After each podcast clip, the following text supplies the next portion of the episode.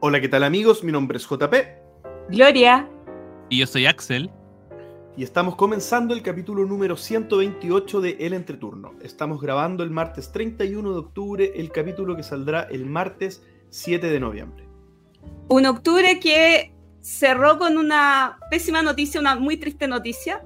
Nos dejó Daniela Valentini, Latini, una tremenda amiga, tremenda jugona y una persona que a cada persona que se le acercó le dejó alguna marca. Eh, pero yo me quedo con, de ella con su alegría y quiero que honremos en este capítulo, que le dediquemos este capítulo desde la alegría que era Latini, de todo lo que disfrutaba jugar juegos de mesa, todo lo que disfrutaba compartir con amigos, que al final esa es la esencia de jugar.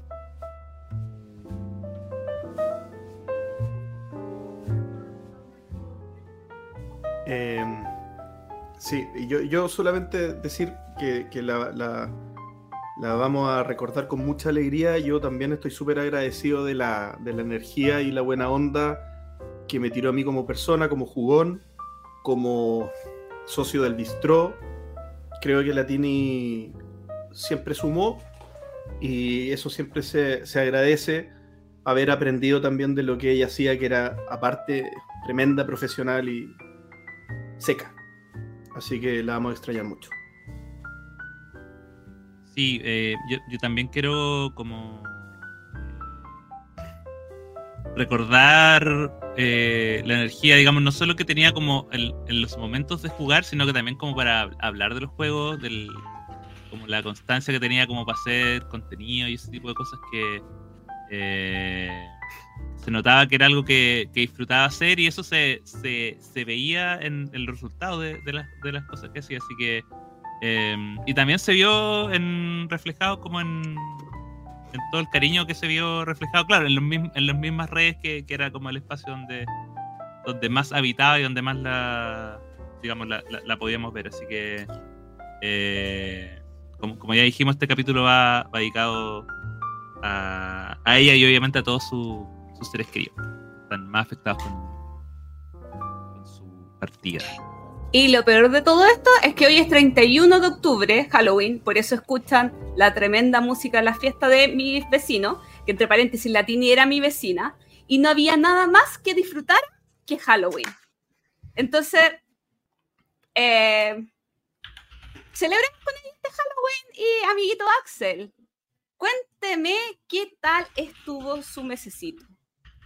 Este mes de octubre, en cuanto a cifras, debe haber sido un récord. Un récord, no, no un récord, ni siquiera un récord del año, pero, pero por lo menos, eh, si vemos la gráfica del año, es de esos meses que, que uno se pregunta, ¿qué pasó acá? Porque hay 73 partidas registradas con de 50 juegos distintos. Eh, juegos nuevos, 19. O sea, igual harto, harto juego repetido, lo cual, lo cual igual se agradece. Eh, en parte también por algo que vamos a hablar, que fue, fue juego en el parque, como una instancia donde eh, se jugó harto. Y, y para destacar, quiero hablar de, dos juegos, pero que en el fondo son dos caras de una misma moneda, que son dos juegos de basas, que uno se llama Papayú y el otro se llama eh, BitTake. ¿Por qué digo que son dos caras de, de, de una moneda? Porque me llamó mucho la atención que tienen dos aproxim aproximaciones muy distintas en cuanto como al, giro que le dan a la base, pero y que, y que ese, esa diferencia es la que me hizo como agruparlo y, recomendarlos por igual. Eh, bueno, ambos son juegos de base súper tradicionales en el sentido de que el, no tienen ningún giro muy complejo en cuanto a su operación. Son, ambos juegos son de eh, eh, lanzar la mano, ver, ver quién, quién se llama más basa, recolectar puntos eh, y listo. Pero en Papayú, la gracia está en que hay cinco pintas. Tenemos cuatro pintas tradicionales, que son corazón, diamante, pica y trébol. Y hay una quinta pinta que son números negros que van del 1 al 20 y que esos son puntos negativos. Entonces, la, la gracia del juego radica en evitar llevarse basas y en tú, al momento de jugar, tratar de pasarle puntos negativos al resto de los jugadores. Eh, y en ese sentido, termina siendo como una especie de take that mezclado con juego de mesa. Y, y, la gracia que está en el juego está precisamente en estos momentos como de risa que se generan cuando alguien va y se acumulan una mano gigante de muchos de muchos puntos negativos, ver quién se los lleva. Em, así que en, por ese lado funciona muy bien como, como un juego de hasta qué punto yo puedo guardar estas cartas y, y la em, y la eh, uh, se fue la palabra, pero mm. eh, y la tranquilidad que te da el momento de saber que alguien se las llevó todas y que no y que no eh, y que no, no, llegaron a mí. Y por otro lado está BitTake, que es todo lo contrario porque es un juego en el cual es un juego que se hace una apuesta previa, pero tú puedes apostar por otro jugador.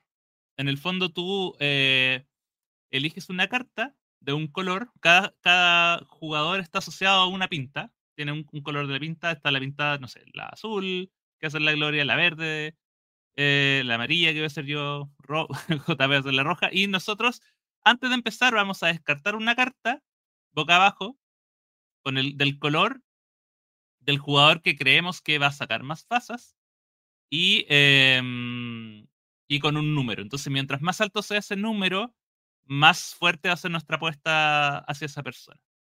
Entonces, se da todo lo contrario. En el fondo, cada uno lo que hace es, al apostar por otro jugador, uno está siempre esperando que el otro se lleve las bases para que al final te puntúe más a ti.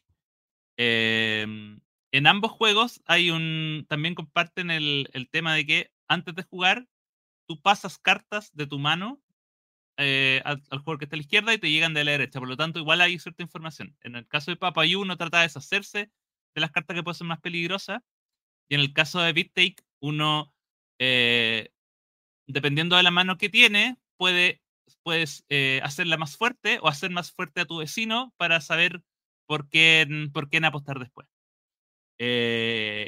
y es muy entretenido como jugamos, me acuerdo de haber jugado esos dos juegos la misma jornada y como el cambio que genera en la mesa, como por un lado estar así pasando y tirando eh, puntos negativos para todos lados y por el otro lado celebrando así como ya, él que gane más bases, que gane esta base, que gane esta base, que gane esta base. Es como que se generan dos ambientes muy eh, eh, muy distintos y muy entretenidos a la vez. El, el, el Papayú es más, más fácil de, encontrar porque está editado por Gigamic, pero eh, eh BitTake es japonés. Así que es un poco más complicado de pillar. Oye, amiguito Axel, creo que en otro podcast usted estuvo hablando mucho del Papayú. Sí. y lo quise traer acá este mes. Y, lo, este quise, lo quise traer aquí también, es que es un juego que me marcó este mes. Uh, en todas las teles sale Axel hablando del papayú. El papayú, el papayú. Que no es lo mismo que la caju papaya, digamos. Así que eso, recomendado. Bueno, yo también tuve más muy bueno 60 partidas a 55 juegos distintos, un proto, tres estrenos, pero aquí viene lo importante. 36 juegos de Stefan Feld. Sí, amigos, lo que dije como broma en el capítulo anterior se hizo realidad. El 2 de octubre está de cumpleaños Stefan Feld y dije, lo tiré como broma el mes pasado, así como, ¿y si lo celebro y juego todos sus juegos? y lo conseguí. Fue sumamente intenso. eh, un nivel de coordinación extrema eh, y en el que valoro sobre todo la amistad eh, y como las redes de contacto y las redes de apoyo, porque yo sin mis amigos no hubiera conseguido absolutamente nada. O sea, Jorge Mamani hasta me prestó juegos para que yo me acelerara, porque como él no iba a estar, para que yo pudiera jugar juegos que eh, yo no tenía acceso. La RACO tenía, eh, en un momento comencé a agendar los juegos y me di cuenta que quizás no era tan loco y podía conseguirlo. Pero me faltaba el New York City que salió el año pasado y la RACO me dijo, yo lo tengo, pero no me sé las reglas. Y las reglas estaban en inglés. Entonces, Ketty, ¿te puedes estudiar las reglas?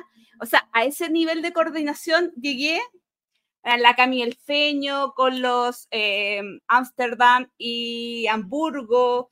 Eh, ¿Para qué decir Axel también, el José, Sebastián, mi grupo de siempre, etcétera, etcétera, etcétera?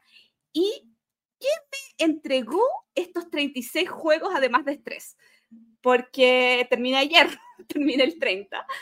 Obviamente, eh, mucho estrés, pero eh, es súper curioso poder hacer un barrio tan amplio de todos estos 17 años que ha estado creando juegos, desde lo más como viejo a, lo más moderno, a que ahora con la mm, City Collection eh, se han reimplementado nuevos juegos y ver qué, eh, qué hay de bueno y qué hay de malo en esto. ¿Saben qué? Yo no quedé muy contenta con, con la reimplementación de la City Collection encontré que eh, Queen Game eh, puso tableros innecesarios. O sea, a mí me pasó que, por ejemplo, en el, en el Macao, que es Ámsterdam, no es necesario tener un espacio en el tablero para dejar los cubitos o los dados. Eso uno lo deja en cualquier parte. Entonces, al final, eh, seguimos llegando a esto que yo estoy llegando a odiar mucho, que es eh, juegos que requieren exageradamente mucha mesa y que te obligan a, eh, a tener la mesa, porque ¿qué haces?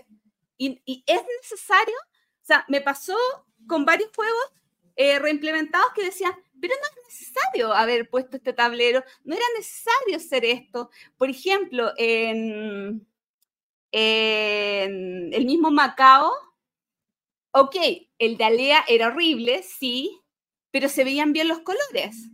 En cambio, este otro que tiene colores vivos, se confunde uno más y percibe cosas extrañas.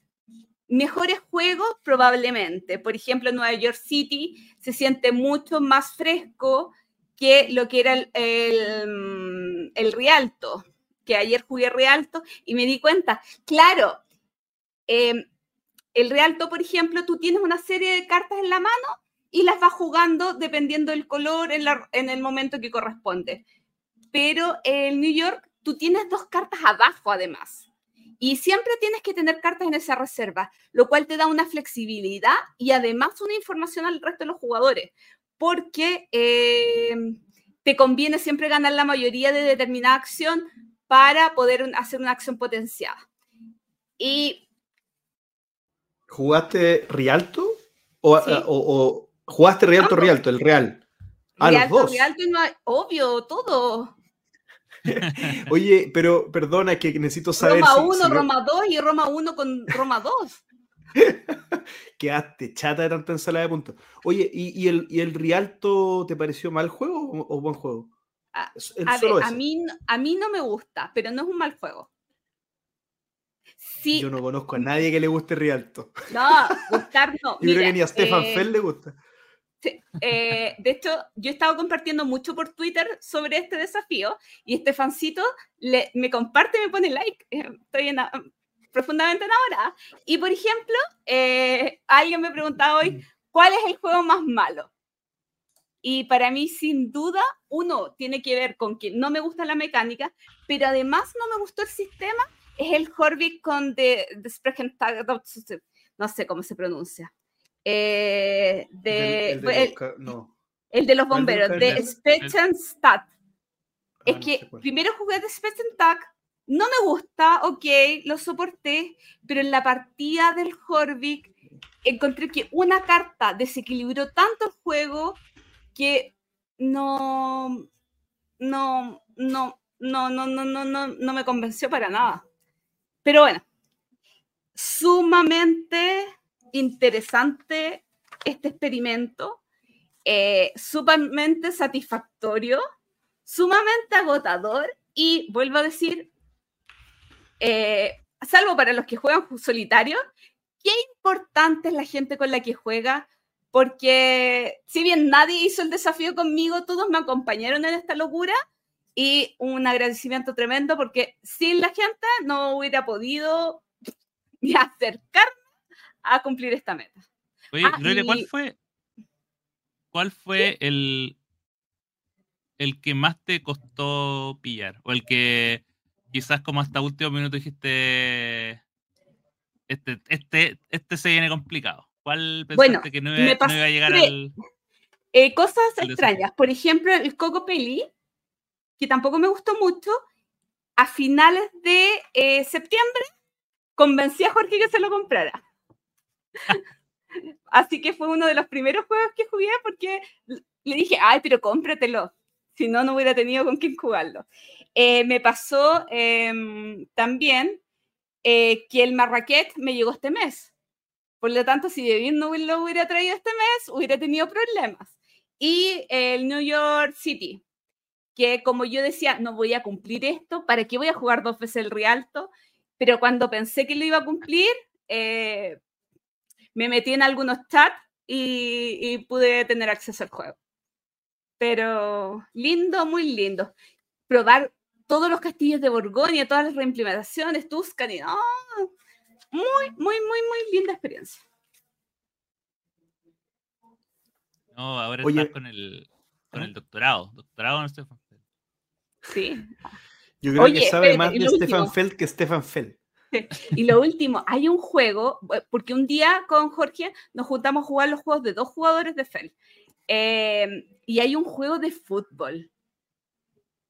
Es raro de dos jugadores es muy raro, muy raro porque tienes cartas con movimientos que, por ejemplo, te dicen que tienes que ir con el balón un paso a la derecha y dos hacia adelante, o tienes que lanzar el balón uno hacia la derecha, o sea, dos, dos en diagonal, o rarísimo, rarísimo. No podría decir que me gustó, pero de que era raro, era raro. ¿Y quién tiene esas cosas?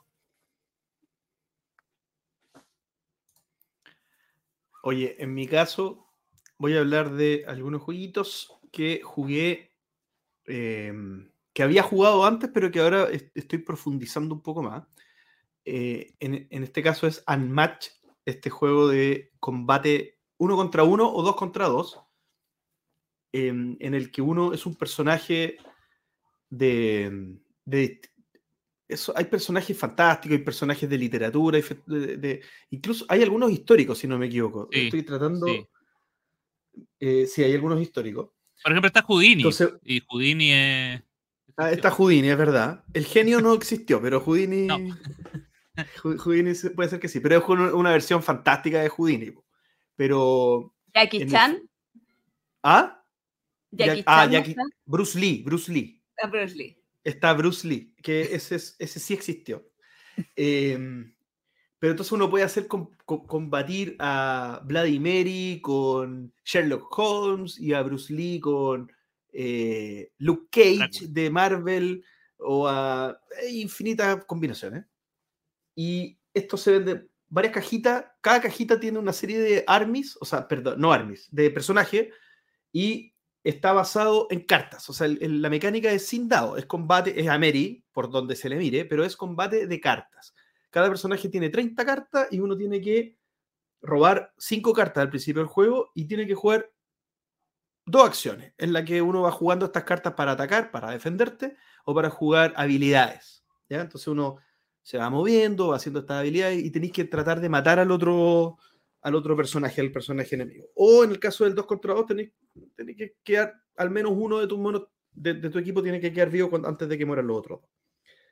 Eh, el juego es súper entretenido. El juego es llamativamente estratégico. La, la suerte, a ver, el factor suerte está realmente en, en, el, en, barajar el mazo, pero el mazo está súper bien distribuido porque son 30 cartas y no son 30 cartas diferentes. O sea, eh, un personaje tiene tres de la misma carta, dos de la misma carta, eh, algunas veces creo que cuatro de la misma carta. Por, lo tanto, em, hay una distribución probabilística súper, o sea, cuando uno juega varias veces con el mismo mono, te van a salir las mismas cartas. Por lo tanto, va a depender de qué tan bien juegues. Obviamente que también qué tan fuerte es tu mono contra el otro con el que estáis jugando, pero también ahí empieza a regir el conocimiento que uno empieza a ganar de los distintos personajes. Eh, entonces me sorprendió mucho la capacidad que tiene este juego de ser muy malo al principio yo jugando, pero con una perspectiva de que, ah, yo puedo mejorar, puedo mejorar, porque ya sé lo que hice mal, sé los personajes que ocupé, los ocupé horrible.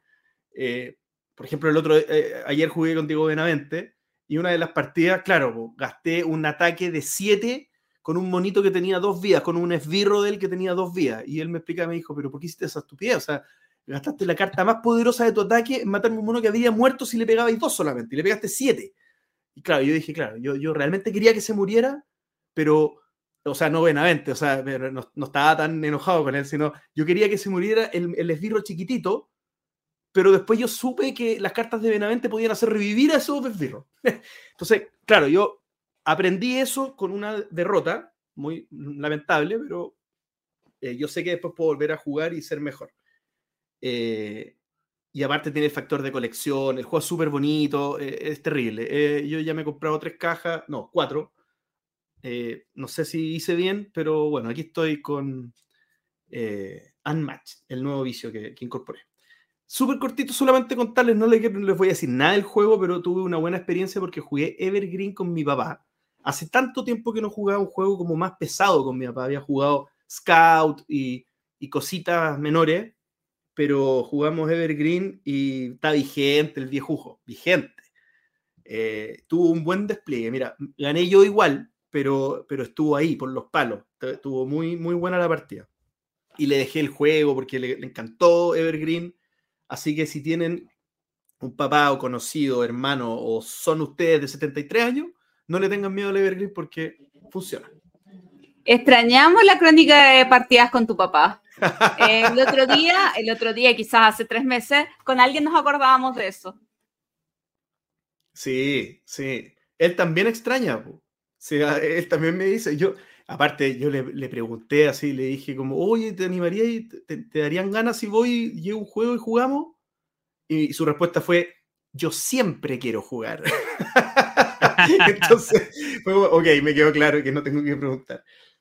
Oye, y lo último que quiero comentar, que esto es súper importante, yo se lo dije a Axel, se hizo el desentendido, me parece súper mal de su parte. Salió, capaz hace mucho tiempo, pero yo me enteré recién, una implementación nativa de Gloomhaven digital para ser usado con controlador. Además... ¿En español qué es eso? Con controlador. Ah, con, controlador, eh, gamepad, ¿cómo se dice? Joystick, eh, mando. Eh, es que no es joystick, pero bueno, joystick, mando, cosito que uno usa para jugar Play. Un control de consola. Eso. Y implementación nativa, ¿qué quiere decir? Quiere decir que el, juego, ponte tú, deja de requerir mouse. O sea, todo lo puedes controlar con la crucecita del mando, eh, los botones te los pide el mismo juego. O sea, por ejemplo, aprieta círculo y pasa tal cosa, aprieta triángulo y pasa tal cosa. Entonces uno va mirando la pantalla y va sabiendo lo que tiene que apretar. Y después te lo aprendís. Lo que fue muy importante porque pude jugar Gloomhaven con pijama acostado. Una cosa impresionante. Una partida que duró 50 minutos, donde se vio un escenario que dure 45, 50 minutos, acostadito, con Discord a... No, impresionante. Eso yo, yo no sé por qué Axel no, no entra en razón. Y lo mejor es que esto está también para Switch, para Nintendo Switch, y es multiplataforma. O sea, alguien jugando en Nintendo Switch puede jugar con alguien que esté en el PC y se puede compartir las partidas. Se ven unas con otras. Eso. Mira, yo, solo yo te voy a solo la dejo ahí. Te voy a responder con A una respuesta muy sencilla. Este mes terminamos la campaña de Gloomhaven con mi grupo. Y no, y no quiero más Gloomhaven. Uh, y JP, ver. ¿cómo va con la campaña? Técnicamente, Es que la que tengo casi terminando, perdona, la que tengo casi al fin, eh, es con Pancho, po. Y está un poquito lejos. no, técni- técnicamente nos falta una misión.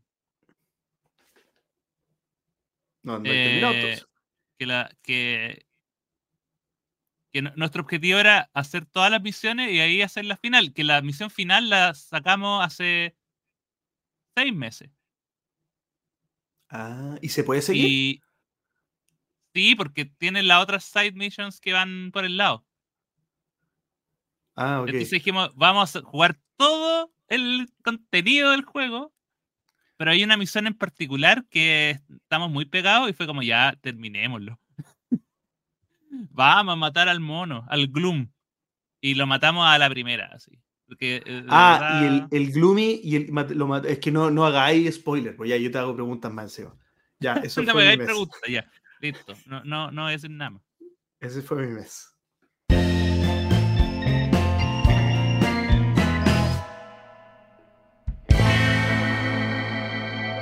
El tema de la semana. Y en esta oportunidad, los juegos en el Parque 2023. Ujujú. Ese es- siempre hace eso Axel y no lo hizo. ¿Qué onda? Está, está- no, ¿Por qué algo será? pasó. algo pasó. No. No. Lo pillamos volando bajo. Lo pillamos volando bajo. Oye, los juegos en el parque, un evento que ocurrió hace poquito, que es, el nombre lo dice, son juegos en el parque. En el parque de las esculturas se llama. Correcto. Que las esculturas. Sí. En el parque de las esculturas, que es un parque muy bonito, que en realidad es como un bandejón muy ancho eh, a, lo, a lo largo del, del río Mapocho en, Provi- en Providencia. Sí, en Providencia. Ujú. Y eh, eh, no sé cómo introducirlo sin, sin saltarme los puntos que vamos a ir conversando, pero en el fondo esto es algo que hemos ya hablado en otros años, porque esto se hace, se hizo el año pasado, se hizo este año. Eh, entonces aquí yo voy a ir preguntando, ¿por qué voy a ir preguntando yo? Porque yo soy el único de los tres que no fue al juego en el parque. Uh. Por lo tanto, voy a ir haciendo algunas preguntitas, porque si bien De- no fui este año, fui el año pasado. De hecho, O sea, algo como sé, para ir sé de qué es. para ir complementando, es, bueno, esta es la, creo que esta es la segunda edición que es en, es en el Parque de las Esculturas, pero anteriormente se ha hecho en Parque Bustamante, eh, en el, cerca del Parque de la Aviación hubo otro que fue también, se iba como cae corriendo, se iba alejando del centro. sí, pero siempre en la comuna de Providencia, porque al final eh, se cuenta, a pesar de los distintos cambios de gobierno en Providencia, siempre se ha seguido contando con el alcalde de turno para que participe en el juego en el parque. De hecho, yo eh, no vi a la alcaldesa en esta oportunidad, pero Sí, recuerdo hubo. que con la alcaldesa anterior, anterior, o no sé hace cuánto, hasta estuvo jugando, eh, eh, porque yo por el trabajo llevamos un juego, tuvimos un stand eh, hace muchos años, de haber sido 2017, 2018, 2017 debe haber sido, eh, hasta estuvo jugando, o sea, realmente eh, ha habido un apoyo de parte de eh, tanto al general Ludotecas en Providencia, como antes había una en Bellavista, siempre esta comuna ha apoyado actividades lúdicas. Sí, no, eh, la, alcaldesa estuvo. Yo me acuerdo que, que, la vi como en alguna entrevista y generando como contenido para redes. em, y quizás también eso es como una de las características que, que si bien es cierto, el, el evento está organizado por David y, uno lo, como la comunidad jugona lo reconoce como el evento de David, pero, pero también es un evento que eh, desde la municipalidad tiene hartos llamados, como, oiga, ojo a los vecinos que viene este, este fin de semana, como dentro del, paquete de actividades como de la comuna es como de los que igual tiene importancia con llamados, no sé, por redes sociales, los mismos informativos. Entonces también tiene como una llegada que es como más allá del, del círculo jugón. Lo digo yo como habitante de la comuna. Voy a ir haciendo algunas preguntitas respecto de lo que me acuerdo que fue la, la edición pasada. Vamos, vamos a ir repasando algunos puntos y al final vamos a dar el veredicto, la nota final respecto de la, de la, de la, de la del año pasado, para que hagamos una comparativa que resuma todos los puntos. Lo primero que quiero que conversemos es respecto de la, de la variedad de, los, de, los, de las estaciones o de los stands. Que aquí yo lo que puedo comentar del año pasado es que habían varios sectores para jugar para niños, habían mesitas para poder jugar, eh, probar juegos, había muchas demostraciones y habían eh, participación de muchas tiendas, que estaba bastante, muy, muy, muy concurrida en las tiendas. No sé cómo fue este año todo ese tema. Yo diría que muy similar, quizás, porque el año pasado no lo recuerdo, destacaría que el sector rol se movió más. Igual sentí que el sector de juegos chileno y prototipo había más mesas pero quizás es, percepción y no es realidad. Pero sentí como que esos dos lugares estaban más fuertes que el año anterior.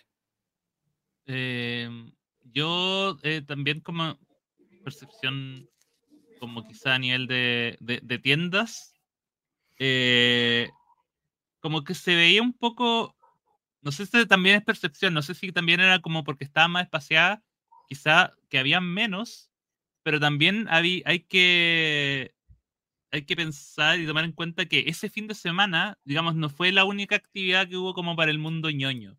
Estaba Expo Game en esta, en estación Mapocho, había también otra, estaba Superfest, que era también otra. Entonces me imagino que también como varias de las tiendas que probablemente no eran 100% de juegos de mesa, pero que sí estaban vendiendo como productos adyacentes, como de repente uno siempre va a jugar al parque y ve como la tienda que vende, no sé, eh, cosas de anime o manga o cosas que son para el mundo ñoño. Probablemente no tenían forma de estar en los dos o tres eventos al mismo tiempo y tuvieron que ir eligiendo. Igual dentro de las tiendas ñoñas, eh, no juegos de mesa, eh, hubo tiendas medievales Tuvo una presentación de gente medievaloide y están de cosas medievales, lo cual no ha... Mm, por, lo, menos en el último juego de los parques no había, en los anteriores ya la memoria me falla. Así que eso. Oye, con respecto a la, a la, a la, uy, no sé cómo se dice la palabra, pero, pero las comodidades, las prestaciones, eh, llámese eh, baño, incluso comida, para poder estar ahí como cómodo a lo largo, porque son hartas horas de, juego y de andar paseando. Dos cosas, o sea, no solo para que sea una comparativa con el año anterior, sino también qué tan importante es para ustedes esas cosas en una feria de este tipo. Bueno, yo creo que lo primero que no tiene nada que ver con lo que dijiste es que hubo un cambio en fecha que eh, facilitó eh, que no hubiera tanto calor, porque recordemos que el año pasado mm. nos morimos de calor. Eso trae otra cosa negativa que después voy a tratar, pero eh, entonces ya no se sentía tanta urgencia en temas como alimenticios, ya estabas con un poco más de libertad. Ahora, habían menos, el bistró no estaba, lo extrañamos en, Juegos en el Parque. Y los baños, y los baños la verdad es que quizás mejores que el año pasado, pero aún así muy deficientes. O sea, el baño de hombres y de mujeres era como una caravanita que si entraba una persona a un lado, se le movía el otro. Y era súper incómodo. O sea, y habían tres baños para toda la gente. Eh, la verdad que para mí ese fue un punto bien amarguito. O sea, como como que te quita la, las ganas de, porque uno se quiere quedar todo el rato, pero cuando te dan ganas de hacer pipí y no sientes que las condiciones técnicas están tan buenas, eh, por lo demás todo el resto súper bien, o sea, como espacio, comodidad para, para jugar, etc. Mira, eh, nosotros eh, hicimos una trampa porque eh, obviamente al, no estar el bistró nos, nos negamos a comer en el evento, así que los dos días fuimos a comer como ahí en Providencia, como en otro lado. En, al bistró. Ah, no, en un lugar más cercano. Entonces hubo atención más rápida, habían baños limpios, por lo tanto yo no sentí la necesidad de ir al baño ni nada por el estilo, porque estaba, todo eso lo cubrí cuando fui a almorzar. Entonces, fue yo... y es como un poco también lo que, lo que, lo que hice en Louis Fest, que también era como fuimos a almorzar al mercado, entonces también como que no fue necesario, eh, no fue necesario sentir las cosas que están en el... Ahora, eso igual comparado un poco como con la... Eh, también pensando en parte de lo que fue como los puntos bajos de la experiencia del año pasado. O sea, fue porque hubo... Em, Diego fue el de la idea y claro, él hubo el, el domingo del año pasado fue y se demoraron una hora en servirle un completo. No, terrible más encima bajo el sol y era terrible. Entonces fue como, oye, ¿y si van a almorzar? Y fue como una solución bastante útil. Obviamente no es la solución esperable para un evento. Mejor que el evento te diera eso, esa, esa solución. Pero, eh, y con respecto como al resto, eh, había buen espacio para las mesas. Creo que también em, la presencia como de los juegos también estaban, estaban bien distribuidos. Había harto Em, eh, también buen uso como de los espacios como para hacer demostraciones, así que en esa parte ningún, ninguna queja. Yo llevé mi sanguchito, pero si lo hubiera llevado el año pasado, con el calor se hubiera estado a perder. Agradezco el clima que no pasó, pero sabes que había gente que pedía comida para delivery y me iba a buscar a la entradita, lo cual también es una buena idea. O sea, si hubierais traído un sándwich del año pasado, se habría echado a perder, porque en un año. Oye, bueno, y, después quería preguntarles sobre cómo valoran ustedes el tema exposiciones de, tipo charlas, entrevistas o eh, generación de contenido en este tipo de eventos y, la, y, un poco la variedad o, procedencia de los diferentes invitados que puedan dar origen a, este, a estos eventos. ¿Cómo, ¿Cómo valoran ustedes eso? en general y respecto de esta feria y la del año pasado. Bueno, acá yo tengo una opinión que ya hemos conversado con Axel, bien contrapuesta.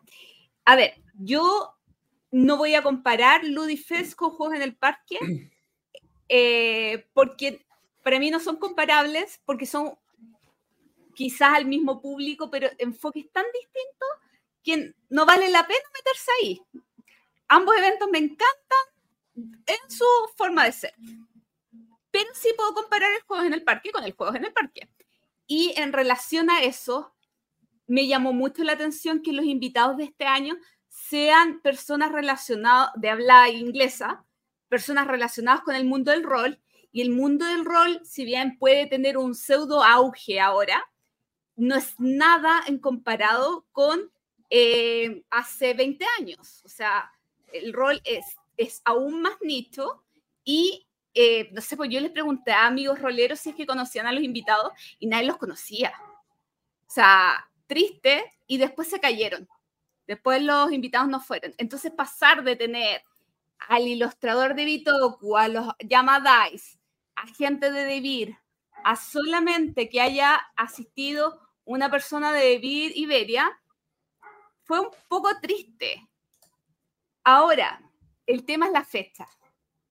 La SPIL fue el primer fin de semana de octubre, el Festival Internacional de Córdoba fue el segundo fin de semana de octubre, de Vir Iberia siempre apoya mucho el Festival de Córdoba, su festival favorito, y coincidía con Juegos en el Parque.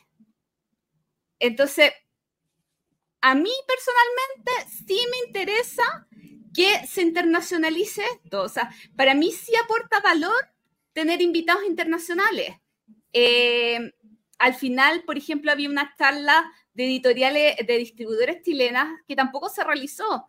Entonces, quizás no, las charlas nunca, o sea, perdón, voy a rebobinar. Eh, lamentablemente las charlas nunca son muy, eh, muy visitadas, muy asistidas en los eventos, pero igual creo que es importante hacerlas. Y, y para mí ese es el segundo punto en que no, que no cumplió mis expectativas, especialmente comparándolo con el año anterior, que eh, hubo muchas más charlas, o muchos más invitados internacionales, eh, como, como que le dio una visión de mundo, conocer autores, etcétera, etcétera.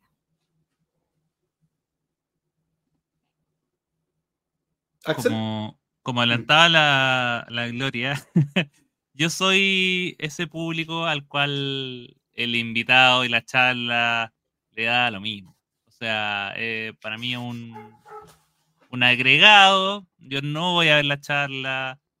Eh, si el invitado llega y firma cosas que tengo, las voy a llevar para, que las firme, pero más allá de eso, eh, yo voy a estos eventos a jugar, a pasarlo bien y, el resto de cosas eh, no, no, me, no me interesa mucho. Sin embargo, igual recojo el tema de que, claro, de que uno tiende a pensar, de, a comparar los, los eventos consigo mismo y pensar, claro, eh, porque si el año pasado hubo invitados y hubo charlas, aunque, aunque para mí no me importen ahora, hubo menos de eso. Quizá eso es algo eh, de lo que valga la pena pensar y, ver, no sé, pensar el, el tema del cambio de fecha, ver, claro, vale la pena, no sé, eh, tener un mejor clima para la mayoría versus no tener eh, la posibilidad de tener invitados, por ejemplo. No sé también cuánto habrá influido el tema de los Juegos Panamericanos, que también tiene como bien trastornada como la ciudad en cuanto a, permisos y eso, sobre todo ahora en noviembre. Eh, no sé qué habrá pasado como para haber tomado la decisión de haber hecho el, evento una semana después de ese, tomando en cuenta eh, las complicaciones que tendría como para llenarla de, contenido humano, de nuevo. Para mí es lo que menos importa, pero igual me interesa como saber las razones. Oye, yo quiero agregar algo a lo que dijo Axel, porque quizás debería haberlo planteado desde antes. Yo no voy a estos eventos a jugar, yo voy a conversar. Entonces, igual es interesante que vamos con perspectivas absolutamente distintas. Eh, para mí es un lugar de reunión donde todo el mundo va, por lo tanto puedo ir caminando por la feria y conversar con distinta gente que no veo, veo dos veces al año para Ludife y para jugar en el parque. Entonces, claro, eh, mi interés no está tanto en el juego en sí, porque el juego lo puedo jugar en cualquier momento, sino más en estas otras oportunidades que se van dando. Em, y ahí, pucha, Axel, tenemos diferencias, pero bueno, somos amiguitos después de todo. No, y aparte, en, la, en la diversidad está la riqueza. Si, todos pensáramos igual, qué fome. Axel es de esa, cuando era niño, eh, era de los que estaba jugando a Nintendo y la mamá le decía, mijito, venga a saludar. Y no, y se queda jugando, estaría ahí con las visitas. Mira, es más, yo, te, yo me atrevería a decir que eso se mantiene hasta el día de hoy. No tienes para qué retroceder tanto en el tiempo.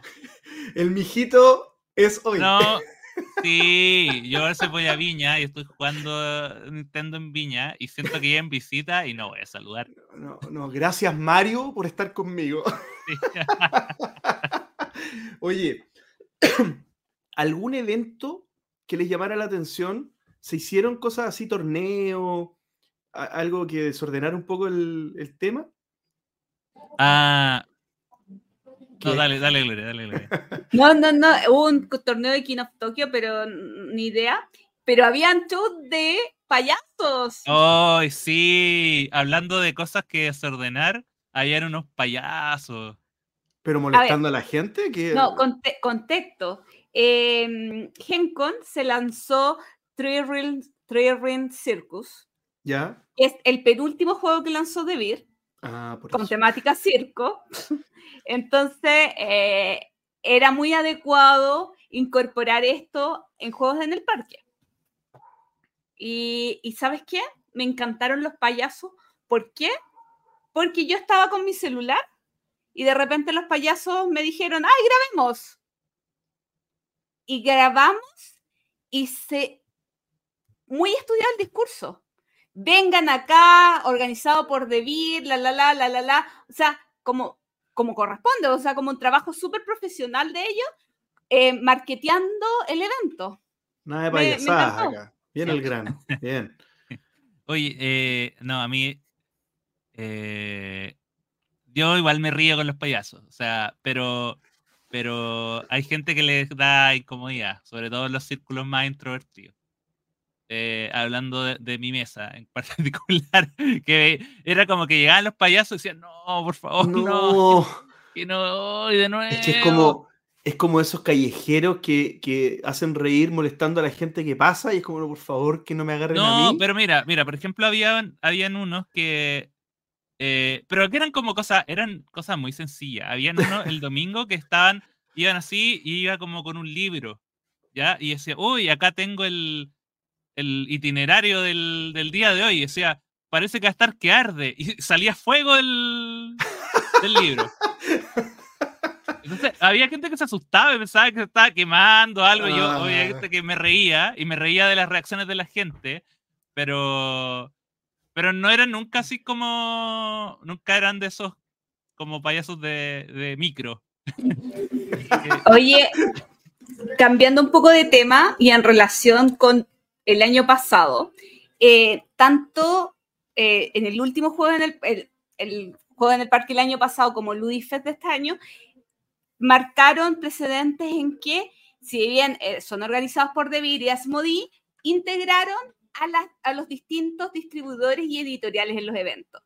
Entonces, me alegró mucho, por ejemplo, que en este juego en el parque Asmodi tuviera como un, rol más protagónico, en el sentido, por ejemplo, que tenía el Dixit Disney y que tenía eh, imágenes de, de, de, los Meeples de Disney en el parque. Eh, Master Game estuvo con una liquidación súper buena. Eh, Fractal estaba demostrando los juegos que lanzó el Spiel y así eh, sentí que, eh, si bien obviamente es el evento de David, los otros actores también tuvieron un buen protagonismo y fueron un aporte para que el evento creciera. Yo, creo que lo que, lo que ahí ocurrió y, en el fondo habla más como del,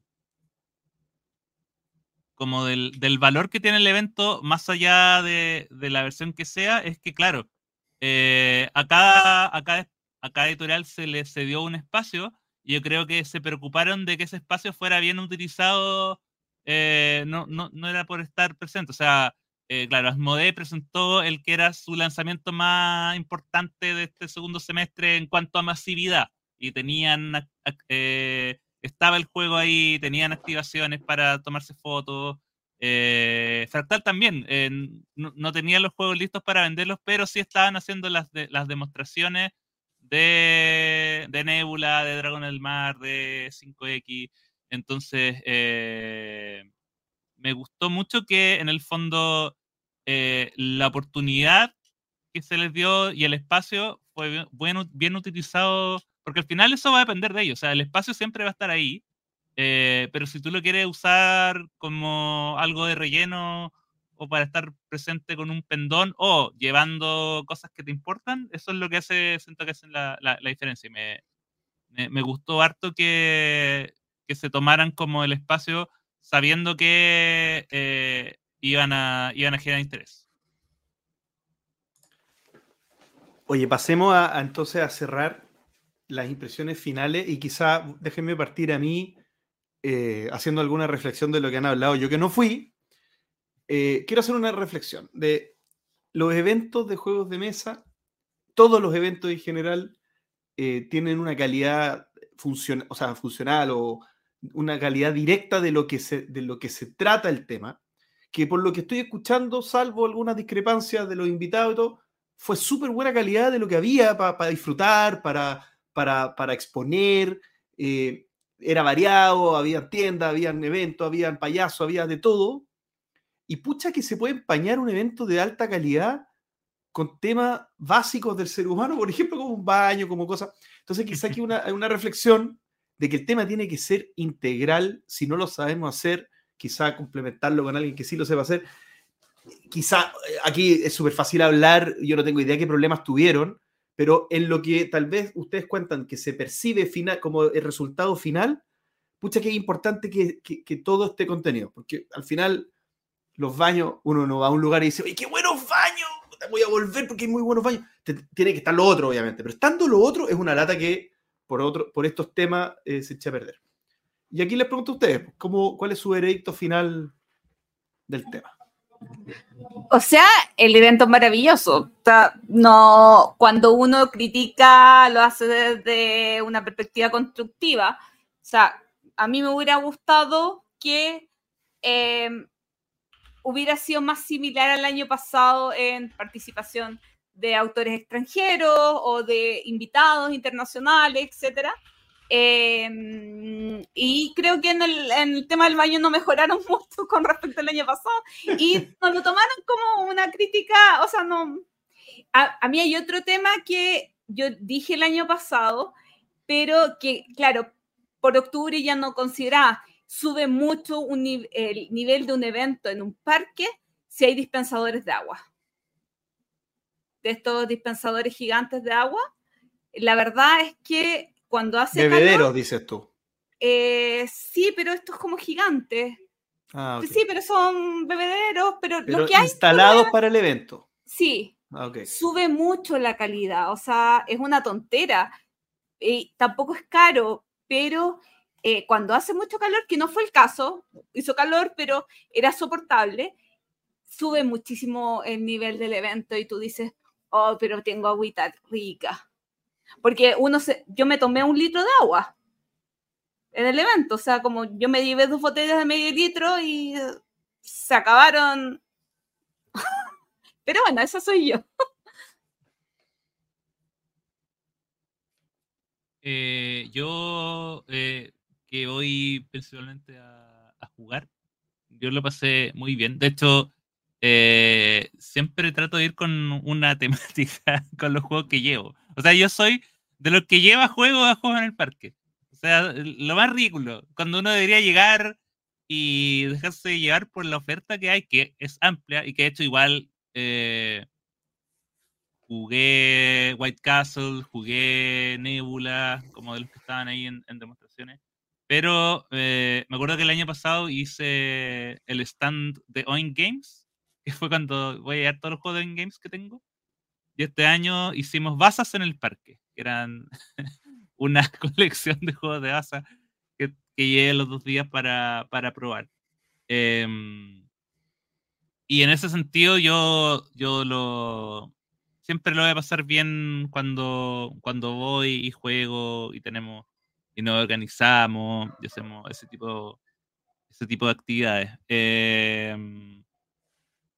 sí podría, eh, sí llama, claro, llama, cuando uno hace la comparación como de un año al otro, eh, ver, claro, las cosas que, faltaron puede que, puede que afecten la percepción. Em, sí, yo también recibí hartos comentarios como que, que la habían encontrado como con menos eh, actividad que, que, años, que el año pasado, por ejemplo. Em, pero igual, en, cuanto como a cifras, como que lo último que me llegó en el comunicado fue que habían llegado como más de 10.000 personas. Entonces, mal, mal no le fue y, y bueno, en ese sentido, igual eh, vi hartas caras, hartas caras felices. Y eso es lo que importa. Así que el próximo año estaremos sea en octubre, sea en noviembre, haya 20 o 30 grados. Ojalá 20, por favor. Ojalá, 20 con más paños.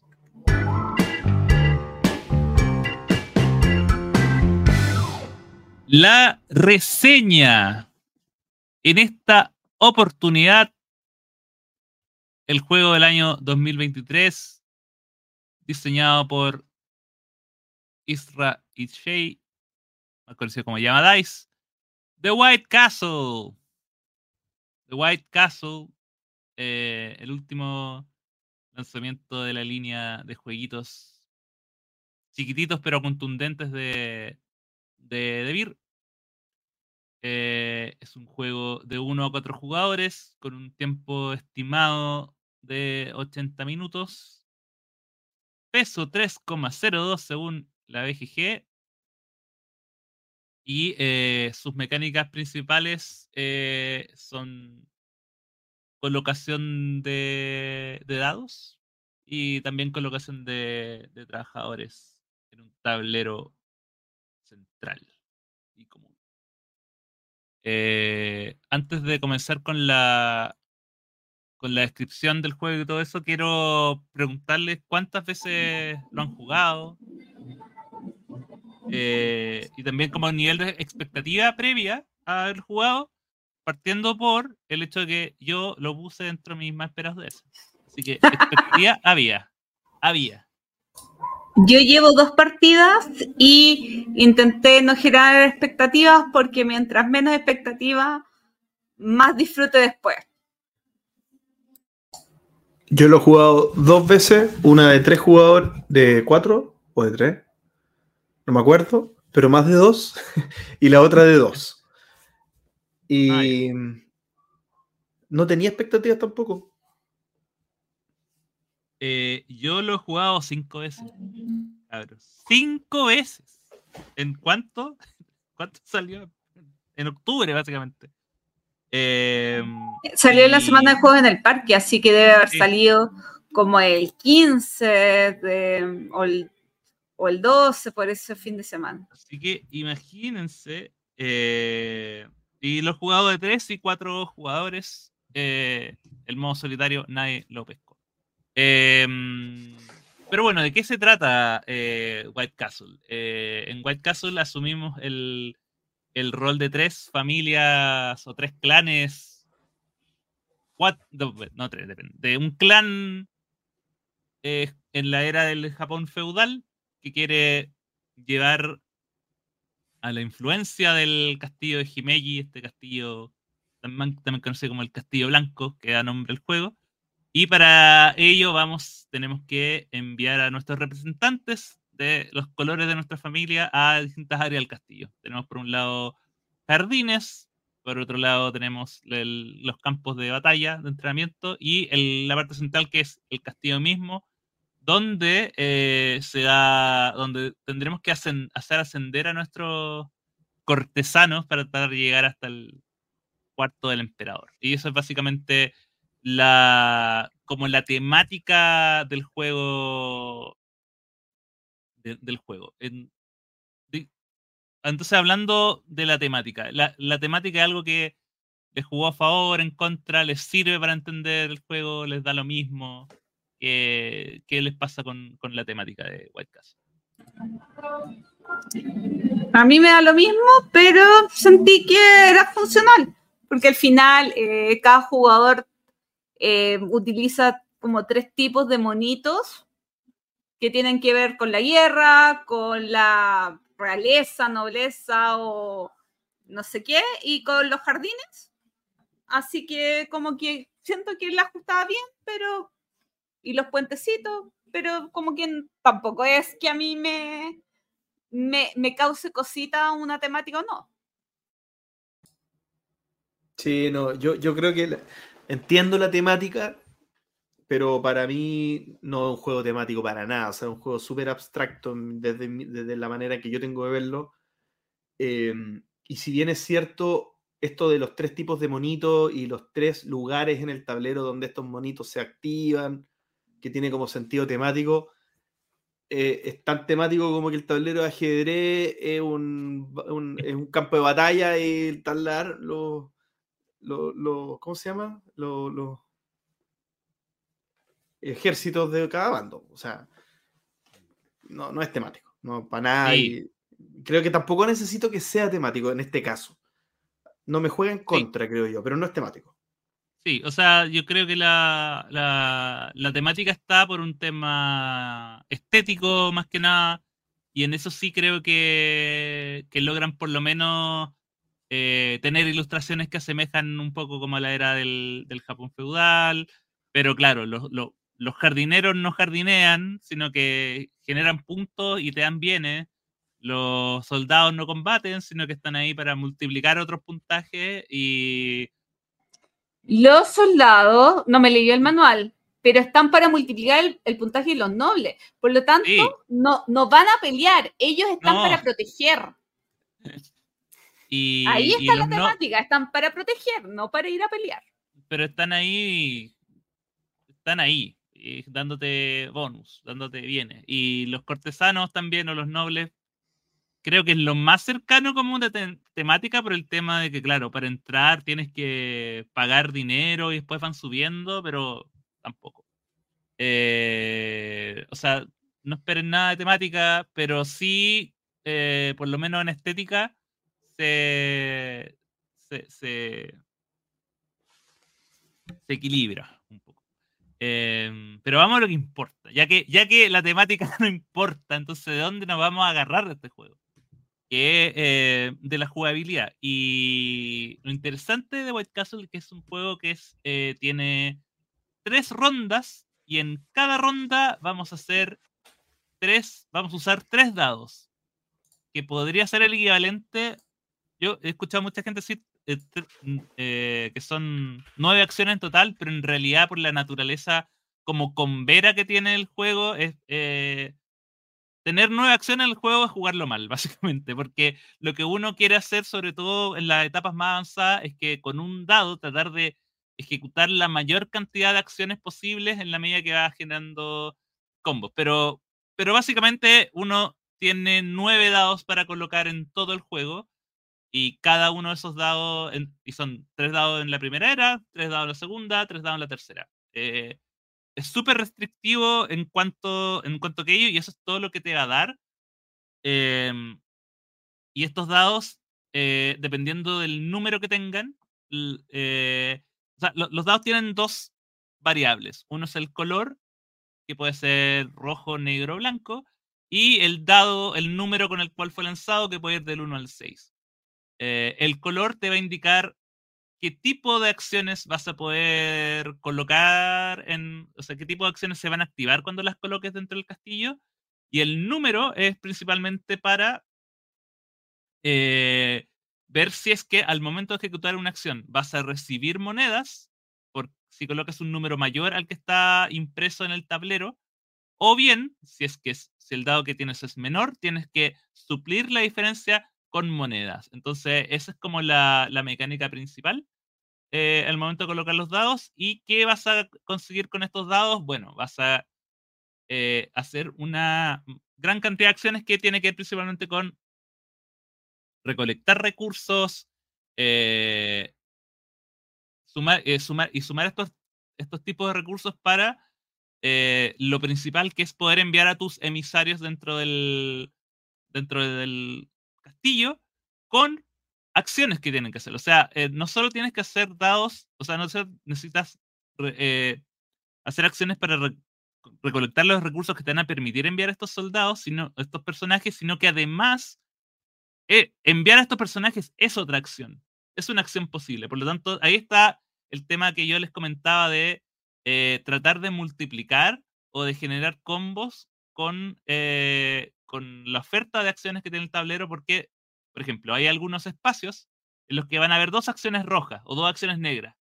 Y eso significa que tú al colocar un dado de ese color en ese espacio vas a hacer dos acciones en un turno en vez de una. Eh, lo cual suena muy conveniente, pero claro, si te quedan dados, dados que no te van a dar dinero, te falta dinero, o las acciones no son las que necesitas, sino que tienes que ir a otras, por lo tanto, generar ese, ese ciclo constante es lo, es lo importante. Y lo otro es que también eh, cuando tú envías uno de tus emisarios, por lo general también van, van asociados a hacer una acción. Eh, entonces también, siempre que uno hace algo es para hacer una acción y tratar de multiplicar esas acciones. Lo, ahí está el centro, el centro principal del juego. Eh, ahora, le- les pregunto, ¿qué les parece a ustedes como obviamente, primero esta, este sistema de colocación de dados y también la restricción que tiene el juego de tener exactamente nueve dados para colocar en toda la partida. Yo lo, yo lo aquí lo había notado como una pregunta que les quería hacer. Si encuentran positivo o negativo que el juego sea tan corto. Como que les queda, que se quedan con gusto de, pucha, necesito tres dados más, una rondita más, o se quedan con una satisfacción en el, eh, en el corazoncito porque el tiempo que duró fue intenso. A ver, eh, eh, quizá respondo a los dos para no dejar en el aire lo que preguntó mm. Axel, que está un poco contenido. Pero, pero tomando las dos preguntas, porque primero Axel pregunta la mecánica de, la, de cómo se posicionan los dados, yo encuentro, me encanta, o sea, encuentro que es súper entretenida. O sea, esto de que, de que, voy de que no, es, no es obvio que tú querís siempre los dados grandes, que como decía Axel, tú pones los dados grandes que vienen por un lado del puente, eh, ganas plata, o sea, que mejor, gano plata y aparte activo la acción, eh, pero me pierdo de activar la campanita o la, el farolito, que, que, que puede convenir, porque incluso si tu farolito tú lo vas potenciando, potenciando, potenciando, potenciando, potenciando, puedes sacar ese oro mismo que te estás perdiendo eh, por no activar el, el, dado más grande. Entonces, hay, hay, hay una, una, suerte de, de, de, construcción de motor que te puede dejar mucho mejor preparado para aprovechar los dados pequeños. Entonces, es, e, es bien interesante entender si el otro está en condiciones de pelearte ciertos dados o no. Entonces, eh, tiene esa, esta mecánica de posicionamiento de dados, creo que tiene una sutileza extra de interacción con los jugadores cuando uno empieza como a pasarse ese tipo de, rollo, de, de, oye, pero yo creo que él sí o sí quiere un dado grande. O eh, no, él tiene campanita o farolito, entonces va a aprovechar el dado pequeño.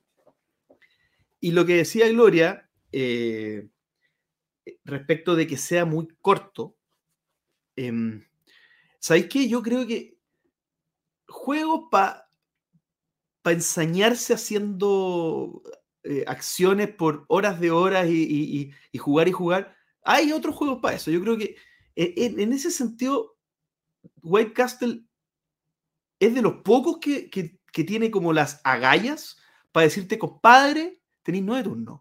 Y si quería otra cosa, este no es el juego, eh, no es de turno. ¿Y qué pasa con eso? Es un desafío muy interesante, porque el juego te, propone alternativas para que los turnos del, sobre todo del 3 al 9 o del 4 al 9, sean cada vez más converos y sean cada vez más rentables cada turno. Pero tú tenés que preparar esos combos, tenéis que, los primeros tres turnos, tenéis que prepararte para que los combos se vayan activando. O al menos eso es lo que me di cuenta en las dos partidas que yo jugué. Que en el fondo, en la primera sobre todo, que yo, mis turnos finales no eran tan rentables, porque hice cosas, me distraje con cosas que no eran a largo plazo los primeros tres turnos. Y hay, varias alternativas. El farol es una. Eh, los jardineros que los podéis activar cuando sobran trabajadores, también es otra. Cuando sobran eh, dados en los puentes, también es otra. Entonces, hay muchas alternativas de preparar maquinitas para que los turnos sean más rentables. Yo estoy de acuerdo contigo, JP. O sea, quise, quise hacer esa pregunta para ver qué opinaban ustedes, pero considero que la intensidad que entrega el juego en tan corto tiempo es un plus muy grande. O sea, como cómo tener tanta atención comprimida en un, o sea, es, un juego muy comprimido en tiempo donde tienes que tomar decisiones súper significativas con los míseros ocho dados. Y si fueran 12, ya no serían tan significativas las decisiones. Ya estarías holgado. Entonces, creo que le da un, para mí es un aporte que sea así de estrecho. Y contestando la primera pregunta de Axel, no me acuerdo cuál era.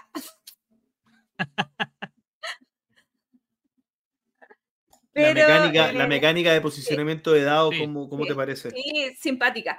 Pero, ¿sabes que a raíz de eso mismo, eh, cuando hablaban de posicionamiento de dados, algo que me encantó del juego es la variabilidad que tiene. Porque no es solamente la variabilidad a la hora de montar el juego y, y tomar decisiones de dónde colocan los dados, sino que con estos nobles cortesanos, eh, personas de alta alcurnia o no me acuerdo, no me leí el manual, eh, van cambiando esas cartas. Por lo tanto, lo que hace un dado en un sector, de ronda a ronda, de turno a turno, puede ser diferente. Y esa variabilidad tan extrema yo no la había visto en juegos, creo. Claro, em, quizás en el Lorenzo el Magnífico, que ronda a ronda se van cambiando las cartas, pero, pero no, encuentro que es muy, una variabilidad muy curiosa. Yo, eh, o sea, no, no es que sienta que el número 9 en particular sea, sea el justo para el tipo de juego, pero eh, a mí me gusta también, concuerdo que me agrada mucho que sea así apretado. Eh, y va en parte del proceso de, aprendizaje a través de distintas partidas el, el entender cómo optimizarlo. Eh, mi primera partida, digamos, hice 30 puntos. Y yo y uno sabe que eh, de repente hacer un turno en el cual solo obtener recursos eh, es un turno perdido. O sea, es mucho el costo de que en un turno solo ganes recursos como quizás para preparar algo para más adelante. Eh, siempre tienes que tratar de hacer lo que necesitas y algo más. y eso yo creo que es lo que uno siempre tiene que estar buscando, buscando en el tablero y, y mientras respondo, también voy a, voy a dar pie para la, la, siguiente pregunta y que obviamente este es un juego que eh, eh, habla, o sea, hemos hablado mucho de, claro, de que hay que pensar, de que, de que es muy apretado, de que tienes que hacer la jugada precisa, exacta. Mm, eh, a veces pelear como necesito hacer esta acción, pero el dado que está no es el dado que, necesito porque me falta dinero para poder pagarlo o, ya se bloquearon los espacios, porque también si dos jugadores utilizan un espacio, ese espacio ya queda bloqueado. Em, entonces, eh, que la naturaleza de este juego es una naturaleza mucho más táctica que, estratégica. Primero, depende mucho del, del setup del, tablero, de cómo aparezcan estos tokens de colores de dados. Eh, pero también que con la acción de cortesano, al momento de ir subiendo, tú te vas llevando las cartas de acción a tu tablero personal, lo cual eh, se traduce en beneficios para ti, pero también en renovar, el, en ir renovando constantemente el, tablero. Por lo cual, la acción que quizás tú hayas visto ya, en el siguiente dado voy a llevarme este dado rojo porque justo hace las dos acciones que me sirve, pero si un jugador cambia esa carta, eh, tu turno ya cambió constantemente. Entonces, por un lado tienes, hay variabilidad en cuanto a los dados que están disponibles, que no necesariamente siempre van a, estar, van a ser ni el color ni el número que necesitas, pero además el estado del tablero en, sí también va a ir cambiando. Eh, y eso hay que tenerlo súper claro y que se súper eh, transparente que es un juego que tiene una naturaleza mucho más táctica que estratégica.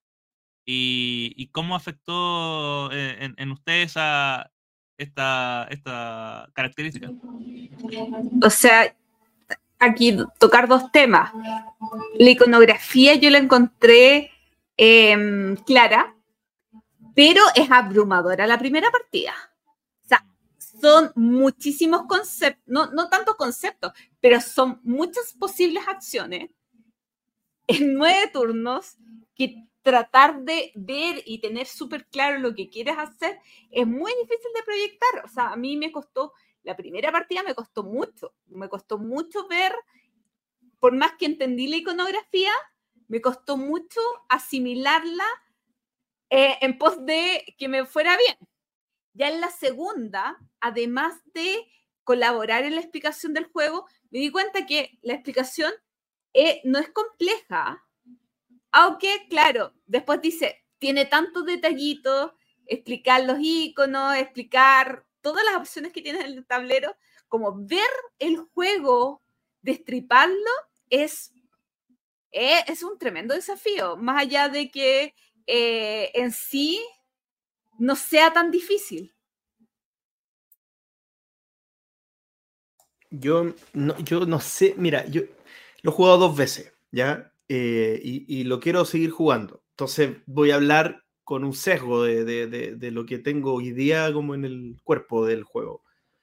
Pero, pero ¿sabéis qué me, pasa de sensaciones el tema de las cartas? Este tema de, de, lo que decía Axel, que, varía tanto el tablero que te obliga como a, a ser táctico, digamos, como a recalcular, recalculando, como todo el tiempo. ¿Sabéis con qué lo comparo? Lo comparo con lo que me produce Liki, pero porque Liki tiene algo similar, guardando las diferencias, de que las cartas también se van, van cambiando en el tablero y van definiendo las acciones que se pueden ir tomando, ¿cierto? Em, como, como, que siento que, que, no necesariamente encuentro que es algo que, que transforme en táctico un juego, porque yo creo que también ahí uno juega con probabilidades, juega con, oye, yo como sea tengo que buscar determinada acción. Entonces voy a, voy a esperar a que aparezca y si no aparece ahora voy a hacer esta otra que también tengo que hacerla. Entonces voy a jugármela que en los próximos dos turnos va a aparecer lo que yo quiero que aparezca. O si no, voy al castillito secundario que está abajo y hago sí o sí la acción. Entonces creo que hay alternativas para poder seguir como una pauta, una línea estratégica de lo que tú estás haciendo.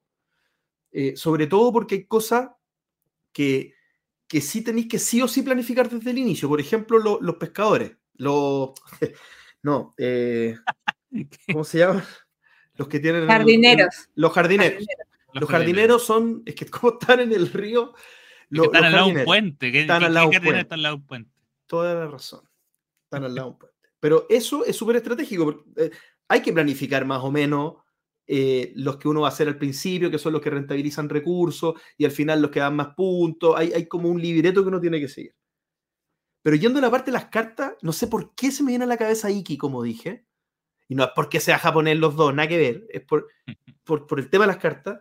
Pero siento que, que Nikki me produce mucho placer es, esa misma cosa de cartas cambiando, modificando el tablero. Y acá es como un elemento que es ñe. Como que acá no me. No, no sé si es lo que más me divierte del juego, el tema de las cartas cambiando. No sé si me, no sé si me hago entender.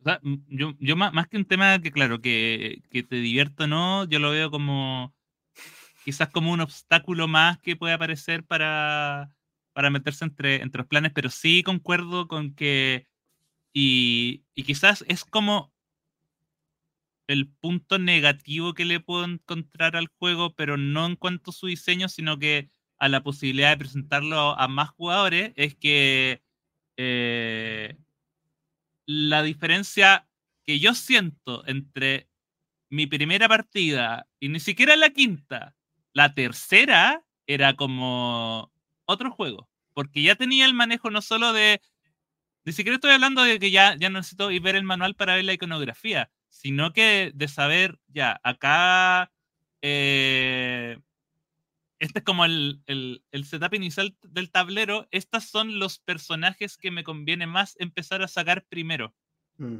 para, para cambiar hacia el, hacia el final. Eh, ¿Cuál de los jardineros me conviene más pensando en que son los que probablemente me van a dar más bonificaciones? ¿Qué bonificaciones de los jardineros, que son las que, las que se repiten entre rondas, me conviene tener más al principio?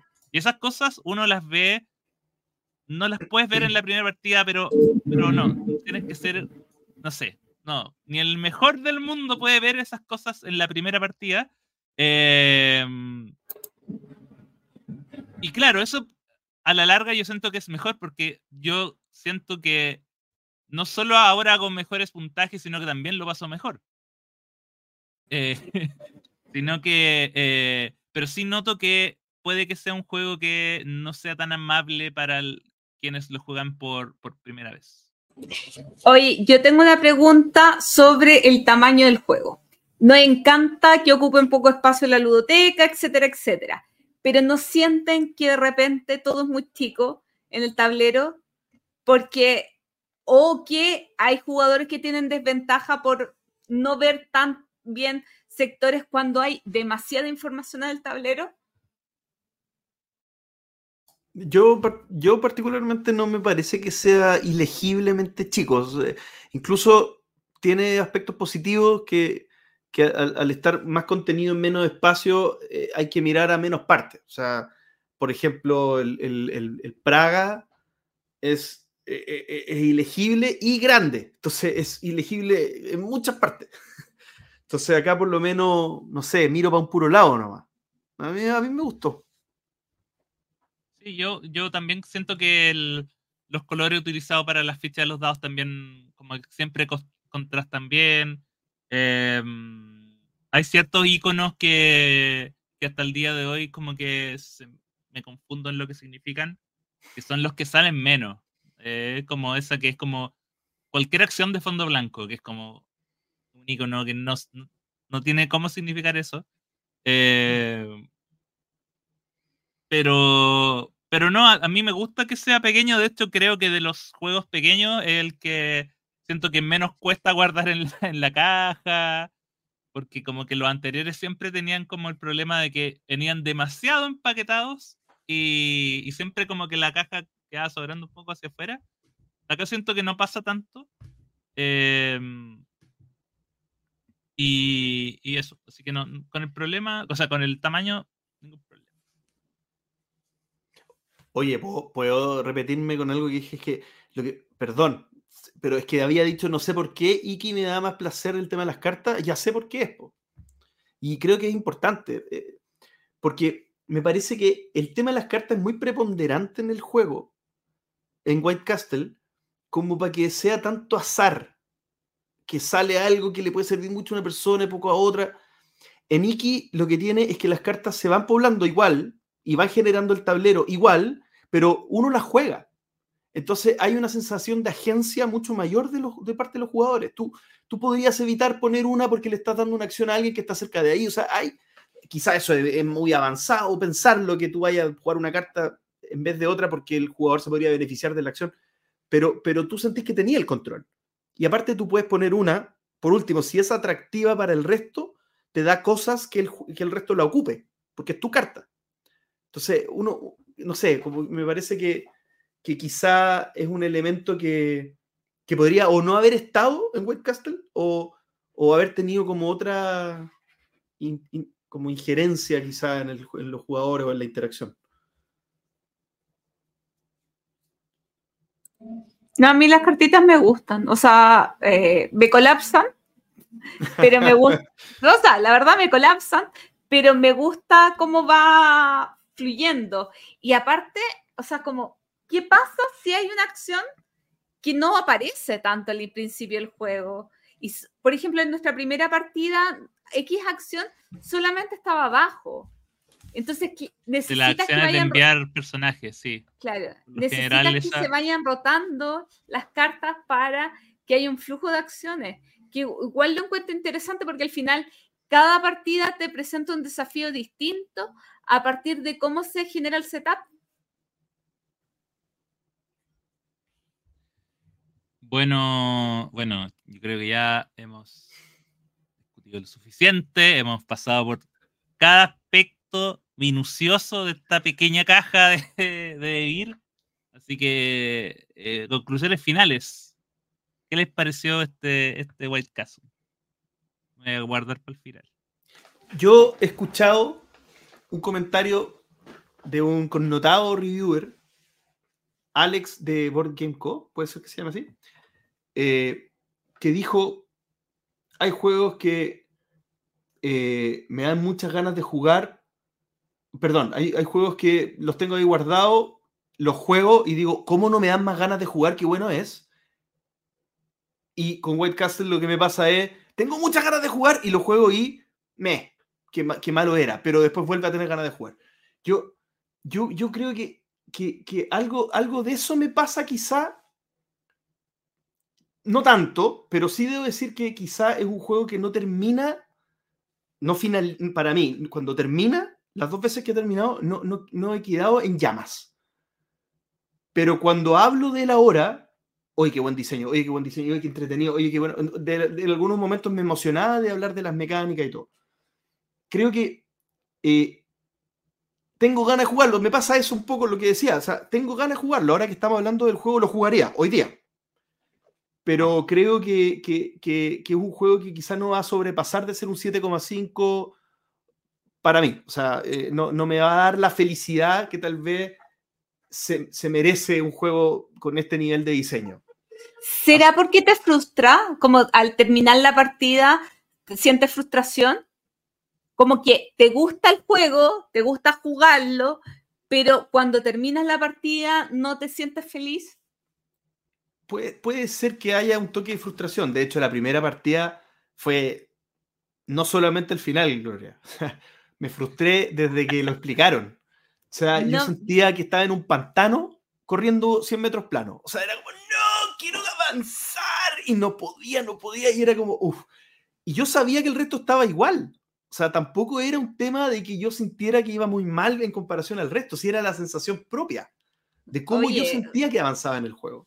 JP, yo no escuché o no me dijeron, voy a asumir que no escuché, que los jardineros no se activaban en la última ronda. Y los, mis últimos tres dados los utilicé pensando en hacer un mega combo con mis jardineros. O sea, imagínate el nivel de frustración que tuve después de esa partida. Y, como que todo, el mundo me pregunta, ¿qué te pareció White Castle?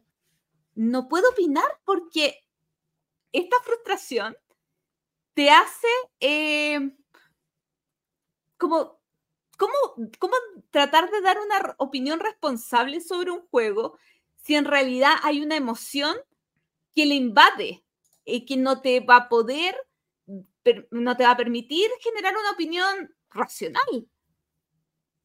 Pero, pero para cerrar mi opinión y tomo tu punto, creo que la emoción que invade es parte de lo que uno, quizá no puede ser lo único, porque si la emoción está sesgada por una mala utilización de una regla y que en realidad no tengo idea cómo será jugarlo bien, ahí te creo. Yo creo que lo jugué bien las dos veces. Y la emoción que me, que me deja no es de, de felicidad, como tú decís. Entonces, eso me pasa con White Castle, que creo que algo pasa que no, que no hago sinapsis quizá con, con la manera en que quizá este juego tiene que ser disfrutado. Y quizá no es mi tipo de juego, pero como valoro mucho su diseño y, disfruto como sus partes, sus mecánicas, para mí es un 7, un 7,5 sólido. Oye, yo mi primera partida me pasó esto, por lo tanto me frustré mucho. Y mi segunda partida, según yo, le hice bien y me fue mejor en la primera. ay, ay, ay. A ver, yo sigo con ganas de, jugarlo.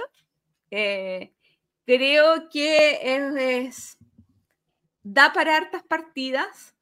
Es intenso y es corto, por lo tanto, eh, es un juego que uno sacaría en momentos más eh, no, no filler, pero eh, como, en, como en ese, nos queda una hora y media, no puedo sacar un juego pesado, pesado, que saco, y creo que es una muy buena alternativa, eh, pero no, sé tampoco, no podría dar una opinión sobre él, si me gustó o no me gustó, o sea, me gustó, pero que tanto todavía estoy masticando con dos partidas, no, no sé, no sé.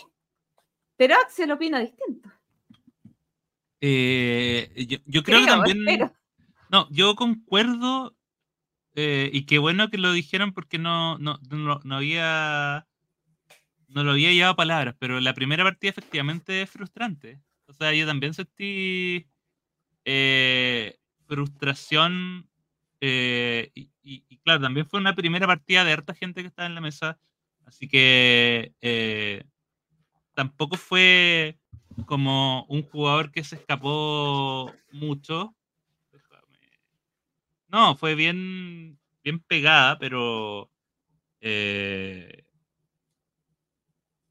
pero rápidamente entendí, y esto creo que entendí dentro de la misma partida, como que fue lo que, que, fue lo que me faltó hacer para la próxima. Pero, pero así como estaba frustrado, también entendía que yo creo que hay, o sea, creo que hay dos, hay dos formas de aproximarse a, este juego y, y, eso va a depender mucho como tu sensación al futuro. Tú puedes quedar frustrado y decir, me faltaron turnos y en ese caso este juego nunca va a mejorar porque siempre va a ser igual de apretado.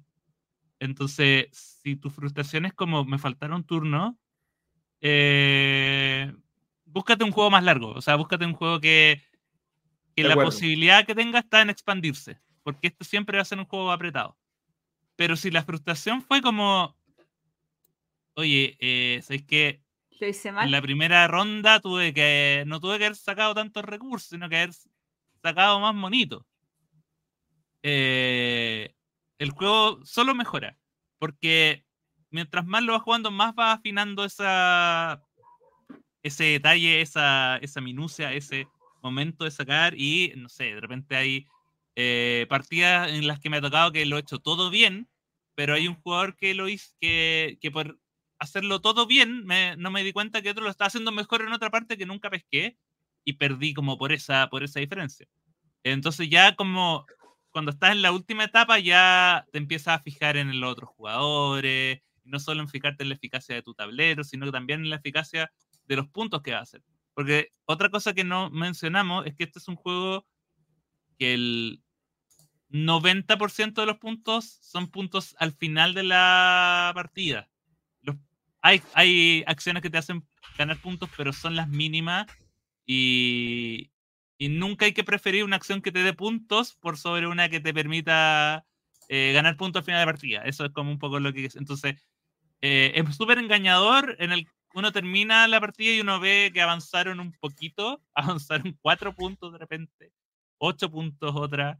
em, pero al final todo se escapa y, y, y y, em, creo que el- en el fondo la, lo que me gusta es que la variabilidad del juego está en esa primera lectura del tablero. En, decir, ya, estas son las cosas, esta es la carta inicial que me llevé, trabajemos con esto y tratemos de hacerlo lo, lo mejor posible. En ese sentido yo, eh, quizás, claro, quizás como... Quiero, quiero tener la, la impresión de que como soy el que lo ha, ha jugado más veces y ha logrado afinar ese, como super- superar la frustración, eh, creo que por eso también tengo esa, esa mirada más, más positiva. Eh, pero yo entiendo perfectamente porque también estuve ahí. Yo estuve ahí en el camino de la, de la frustración. A mí no es un juego que, que digo que, que lo jugué bien a la primera, pero sí aprendí muy rápido eh, que era lo que tenía que mejorar para las próximas. Y, y ese como sentido de mejora y que te lo pueda entregar en un, en un formato pe- tan pequeño como en tiempo como en espacio es lo que me hace que me guste bastante y que lo quiera seguir jugando cada vez que me lo pidan. Última pregunta, solamente para Axel. ¿De Red Cathedral o de White Castle? Eh, yo creo que White Castle, mm, pero tendré que jugar Cathedral para tenerlo más, más fresco. Pero yo creo que nunca quedé con la sensación de querer jugar. eh, sí, de repetirlo, pero no repetirlo así como tanto.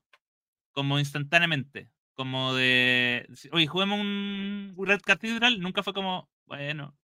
Es como ya, juguémoslo. Pero ahora es como. Por favor, te ayudo a hacer el setup. te ayudo a ordenarlo. Oye, Em, yo, yo no voy a responder la pregunta porque me me dejó claro que era solo para ti. No, es que sé que tú vas a decir de Red Cathedral, porque Ah, te sí. gusta mucho el juego.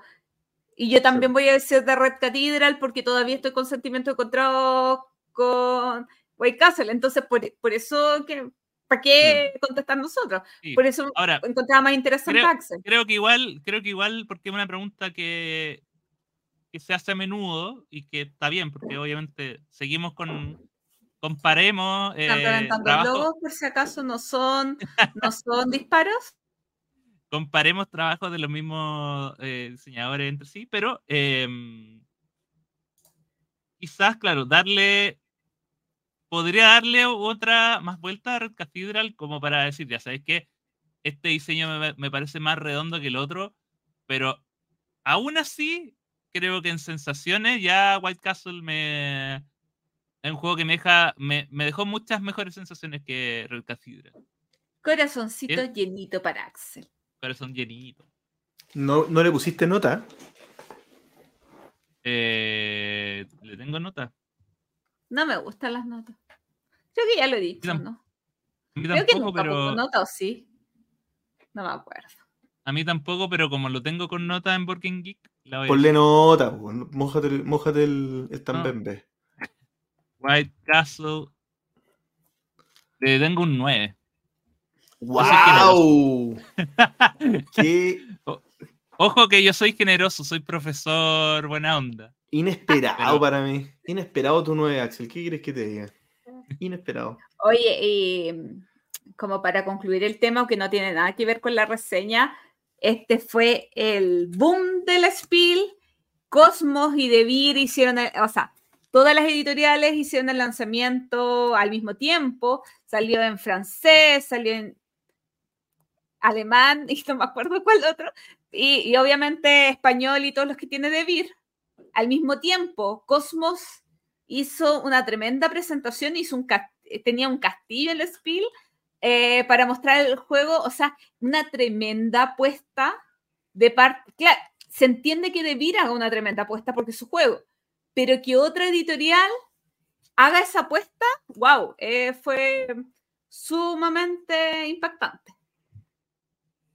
Así que habrá que creerles. Y con esto llegamos al final de este capítulo 128 de El Entreturno. Pero antes tenemos un par de anuncios. Primera cosa, es noviembre. Y noviembre es un mes muy especial, porque el 2016, en aquellos años, hace siete años, un cierto Pancho, un cierto JP y una cierta Gloria se juntaron a grabar el primer capítulo del entreturno, así que feliz cumpleaños para nosotros. ¡Ujujujú! ¿Cómo pasa el tiempo? Bueno, Por ahí está guardado el capítulo piloto que dura como 40 minutos. Yo por ahí lo ¿De tengo. verdad lo tiene? Sí, po, Podría subirlo. ¿no? lo tengo, lo tengo. Sí. em, siete Era- añitos. Teníamos otro entusiasmo porque éramos muy pequeños, éramos muy jóvenes. Sí. Oye, alguien me contó. Ay, ¿qué fue lo que me contó? Pero alguien como que. Gente que vuelve a escuchar los capítulos antiguos. Pero no sé si era Raco. Perdón. eh, no, no. ¿Quién era? Eh, ay. Eh, bueno, tengo una laguna mental. eh, que eh, había escuchado capítulos antiguos y me hacen comentarios de los capítulos antiguos y fue tan emocionante. Fue muy, muy, muy emocionante. Oye, a propósito de cosas emocionantes, y nos llegó un mensaje del César Milton, también que nos retomó la escucha, que hace bastante tiempo nos, escuchaba y se puso a escuchar donde se quedó y fue bastante curioso cómo, cómo pasa el tiempo escuchando temas antiguos. Eh, esto de retomar podcast viejos es una buena política. ¿Qué pensábamos el... Ah, la Rey dijo, oye, pero Axel participó en el capítulo 10. Y fue como, sí, la primera partición de Axel fue en el capítulo 10 de la entreturno cuando hicimos nuestro top 10. Cuando hicimos la, la jugarreta de que Axel me reemplazaba Sí, y después sí fue verdad que Axel vino. sí. Siete años, siete años de historia, pero eh, Axelcito nos tiene otra, otra información importante. Así es, porque este 1 y 2 de diciembre en el Club de la Unión de Valdivia. Se realizará el primer Congreso Internacional de Diseño y Edición de Juegos de Mesa con Jugar, eh, organizado por Luis Chile y que pretende ser una eh, reunión de editoriales, autores, autoras y toda la cadena de valor de los juegos de mesa en Chile eh, un poco para sentarse como a conversar y reflexionar sobre la industria, eh, cómo avanzar hacia la profesionalización de ella y, y cómo en el fondo eh, elevar la industria creativa del, del- del juego de mesa eh, a un, hacia el siguiente nivel. Este es un evento enfocado principalmente, como ya le dije, a, la, em, a las editoriales, al, al, tema de la industria en sí. No, mm, me imagino que van a haber juegos, pero no, no es el foco. Em, y eh, contará con tanto presencia de las principales editoriales, diseñadores de, nuestro país, pero también invitados internacionales. Va a estar Rubén Pastor, que es eh, de la Asociación de Ludo España. También va a estar Hilco Drutet, autor de juegos de mesa. Eh, de es el autor de Plan Perfecto. Ah. Sí. Y eh, Pepe Macías de Detestable Games. De México de México. Así que España, Alemania y México van a estar invitados, pero eh, obviamente el resto de los paneles va a estar, em, por ejemplo, algunas charlas que va a haber el diseño de juego como una expresión cultural, eh, diseño de juego, un arte que crea productos culturales, la relevancia de Asociación Lugo y sus eventos prototipos dentro del panorama lúdico español. Ahí, por ejemplo, para tomar nota y ver el tema de los prototipos. Eh, el juego de mesa como bien de consumo, la cultura e industrias de juego de mesa en Alemania, su visión de Chile y Latinoamérica, mira.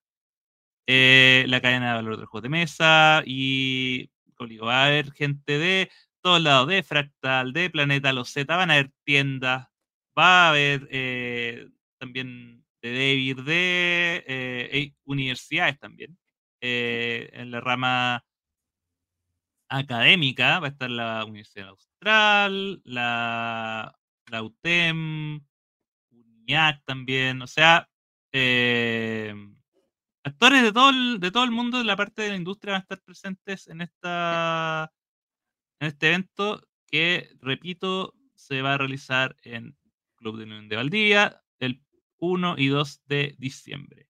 Dos cosas eh, más. Perdón. No, que el Club de la Unión para el que se ubica en Valdivia, que al frente de la plaza, o sea, perderse imposible.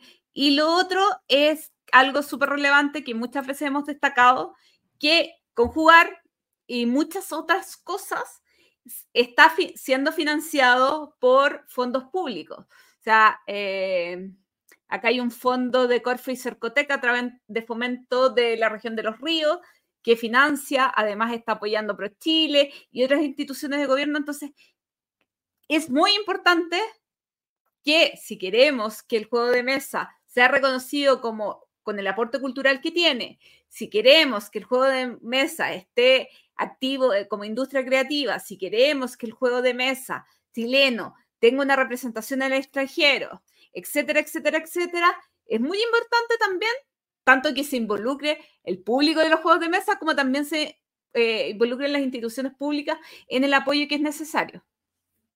Oye, hay un, hay un Instagram que es arroba congreso.conjugar, donde está eh, están subiendo las actualizaciones más nuevas y eh, también está el sitio web de luichile.cl slash conjugar 2023 donde está el formulario de inscripción así que Em, para los que también quieran ir recibiendo detalles, me imagino que también, no sé, habrá algún tipo de streaming o alguna forma también de, seguir el evento para los que no estén allá.